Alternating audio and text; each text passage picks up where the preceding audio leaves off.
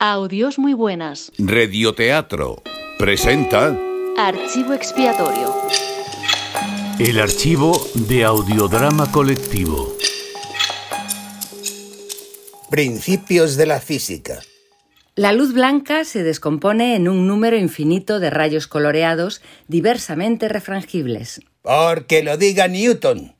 La descomposición de la luz blanca en un espectro infinito de colores es uno de los mitos más frecuentados por la física.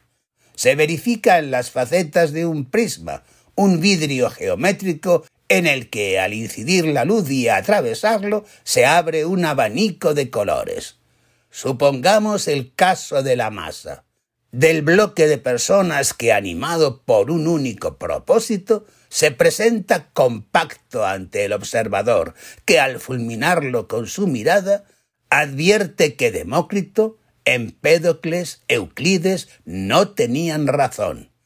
La masa no parte de los ojos, sino que va hacia ellos, y no lo hace jamás en línea recta, sino en ondulaciones regulares, exactamente lo mismo que la luz. El prisma de la masa puede ser, por ejemplo, las puertas de unos grandes almacenes. Comprobamos que al franquear la entrada, la masa se disgrega, se rompe en individuos que, dispensados de la amorfa condición de masa, adquieren su personalidad y su color característicos, infinitos matices diferentes para cada persona. Libres los elementos supuestos de la masa, vagan por pisos y escaleras siguiendo un movimiento claramente sujeto a leyes definidas que el buen observador no tarda en descubrir. Los individuos no tratan, por ejemplo, de atravesar paredes. Al llegar a una de estas, cambian de dirección. Por el contrario, registramos en ellos una cierta propensión a fundirse recuperando su condición de masa ante ciertos estímulos externos más tarde o más temprano, y con independencia de que alguno haya escapado definitivamente, la fuerza de atracción vuelve a constituir la masa en la salida. Sin embargo, nos sorprende de nuevo dispersándose al alcanzar la calle.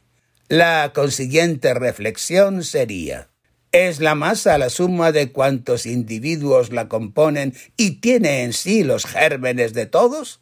O es en la persona individual donde reside en potencia la masa.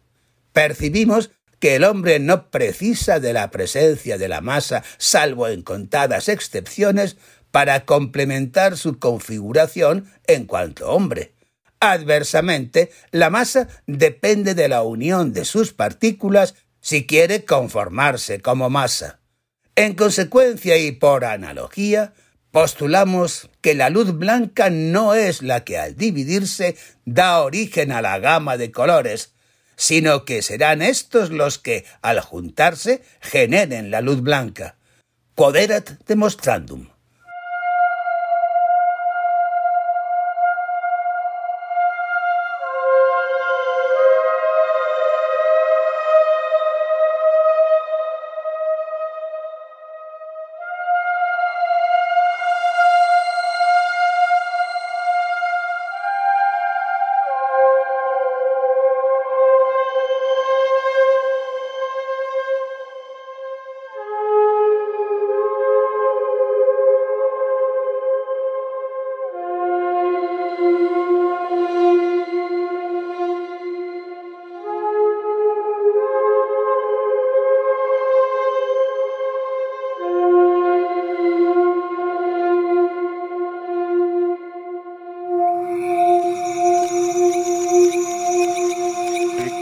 каждый